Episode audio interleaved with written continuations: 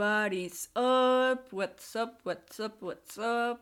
¿Cómo están el día de hoy? Espero y todo les esté yendo chido, que estén teniendo un lunes que no esté tan mal, que no tengan tareas locas, que sus profesores no les den un examen sorpresa y que tengan buenas vibras el día de hoy. Mi nombre es Tabata y esto es Mamá, ya no quiero ir a la escuela. El episodio de hoy es una continuación del episodio anterior llamado Técnicas de Estudio, parte 1. Voy a empezar con un comentario controversial a la verga. Ser inteligente está sobrevalorado. Tan solo piensen en ello por un instante. Creo que todos conocemos al menos una persona que es un genio, alguien que podría dominar al mundo si quisiera, pero no lo hace. La verdad es que hemos sobrevalorado la inteligencia como el máximo atributo para el éxito, cuando en realidad hay más cosas que juegan en esto, entre ellas cuántas ganas le echas a lo que haces, por lo que con un poco de práctica, esfuerzo y dedicación pueden obtener los mismos resultados que sus amixes super inteligentes. Es aquí donde entran las técnicas de estudio. Antes de empezar con las técnicas, voy a decir cosas que muchos hemos hecho que son ineficientes, y más que ayudarnos nos atrasan. Estudiar por periodos largos de tiempo, estudiar un solo tema durante mucho tiempo, tratar de memorizar cosas releyendo textos, releer el mismo texto y revisar las notas. Creo que todos hemos hecho al menos una vez alguna de estas técnicas pensando que nos iban a ayudar, pero resulta ser que realmente estamos desperdiciando un tanto nuestro tiempo. Dicho esto, ahora sí vamos a empezar con las técnicas eficientes. Para empezar con ellas, de preferencia van a necesitar un entendimiento básico del tema, puede que lo obtengan por haber ido a clase, espero todos estén yendo a sus clases, porque su Amix les contó un súper resumen o por alguna de las técnicas que les conté en el episodio anterior. Si no han escuchado el último episodio, se los recomiendo, chavos. O sea, consejos buenísimos en el último episodio, ¿eh? Las primeras técnicas que voy a compartir con ustedes son especialmente útiles para materias en las que deben leer mucho y procesar cantidades grandes de información de un texto. Empezando con el resumen, una técnica común, medio basicona, pero de gran ayuda si tienen exámenes de pregunta abierta donde deben escribir todo lo que saben sobre un tema. Para el resumen les será muy útil empezar con un subrayado o notas al margen que puede que hayan practicado desde el episodio pasado lo que tengan ya preparado después de su lectura les va a ayudar a empezar a distinguir las ideas principales, su jerarquía y a empezar a descartar toda la información de sobra. Antes de empezar a escribir directamente en párrafos, es preferible que empiecen a organizar el orden de su resumen con bullet points. Para que su resumen esté perrón, esto va a ser muy importante, pues un resumen bien hecho necesita los siguientes atributos: brevedad, claridad, jerarquía e integridad. La brevedad se refiere a que solo conserven la esencia del texto, la claridad a que las diferentes ideas sean fáciles de distinguir, la jerarquía que haya una clara dirección de lo prioritario a lo secundario, por último, la integridad que es no quitar nada de la información importante. Las ventajas del resumen es que los ayuda a distinguir lo fundamental, les da una visión condensada del material, y el haberlo hecho en sus propias palabras ayuda a la comprensión del texto. La siguiente técnica es el mapa mental. Para este es de igual importancia empezar con una idea clara de la diferencia entre las ideas principales y las secundarias. Al igual que con el resumen, si pueden empezar con unos bullet points ya organizados, estaría genial. Empiecen haciendo las conexiones directas, aka conecten las ideas principales a sus respectivas ideas secundarias. Después pueden empezar a conectar las ideas secundarias entre sí para ver cómo se relacionan. Como los mapas mentales son extremadamente visuales, Pueden ayudarse de palabras, colores y dibujos para decorar, mostrar las ideas que son opuestas, importantes, excepciones o simplemente hacer el mapa mental más interesante. Las ventajas del mapa mental es que les da una visión general del tema, favorece la memoria y ayuda a la unificación y separación de conceptos para analizarlo. Muy bien, chavos, ya les hablé de las estrategias más ligadas a analizar la información Ahora les voy a hablar de las técnicas nivel Dios para estudiar.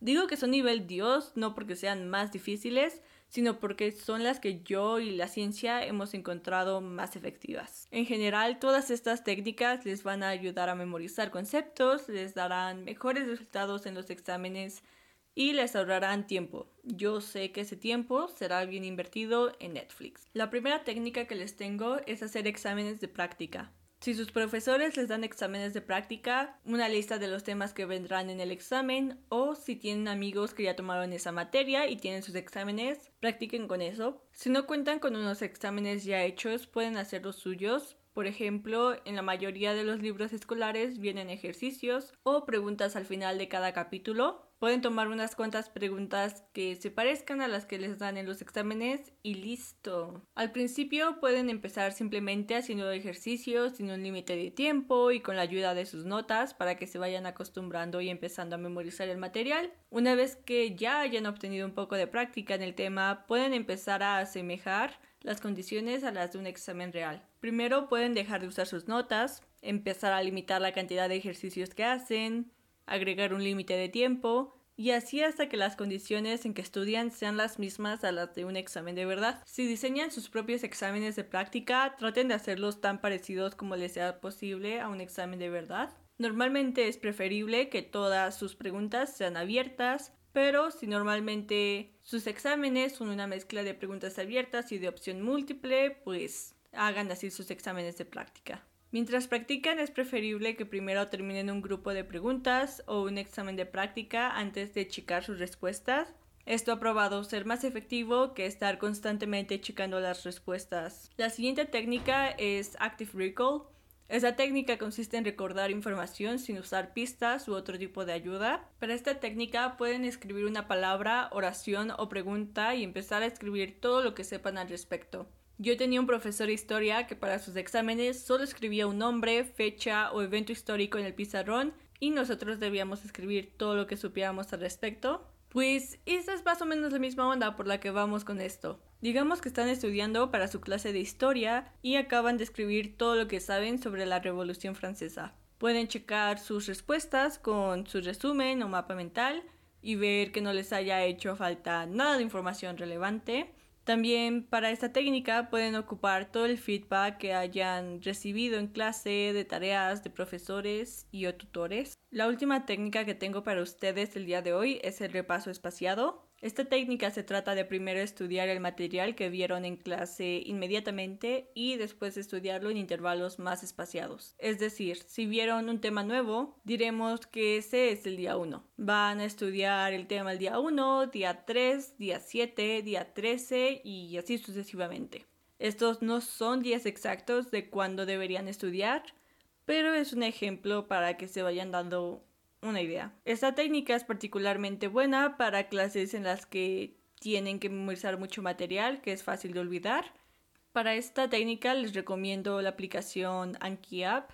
Es muy buena para esto porque pueden incluso poner si obtuvieron bien o mal la respuesta y la aplicación pues se va a hacer cargo de recordarles las que son más propensos a olvidar. Esas son todas las técnicas que tengo para ustedes el día de hoy. Antes de darles el gran resumen de la vida, les quiero recordar que hay múltiples factores que ayudan a que les vaya chido. Entre estos factores están la salud mental, el uso de recursos escolares, hablar con los profesores y tener un ambiente lleno de buenas vibras. Más adelante les estaré hablando de estos temas, así que mantengan un ojo abierto por ello. Ahora sí, el gran resumen es los resúmenes y mapas mentales personalizados les ayudan a comprender la información, mientras que los exámenes de práctica, Active Recall y el repaso espaciado les ayudan a memorizar la información.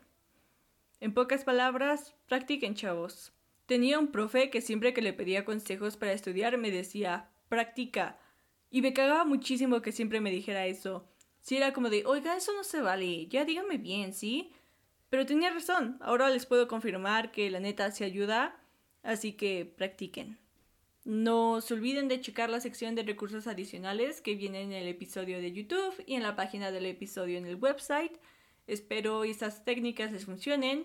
Luego me cuentan qué pedos y si estuvieron chidas o no. Les deseo que tengan un gran día y muchísima suerte. Bye.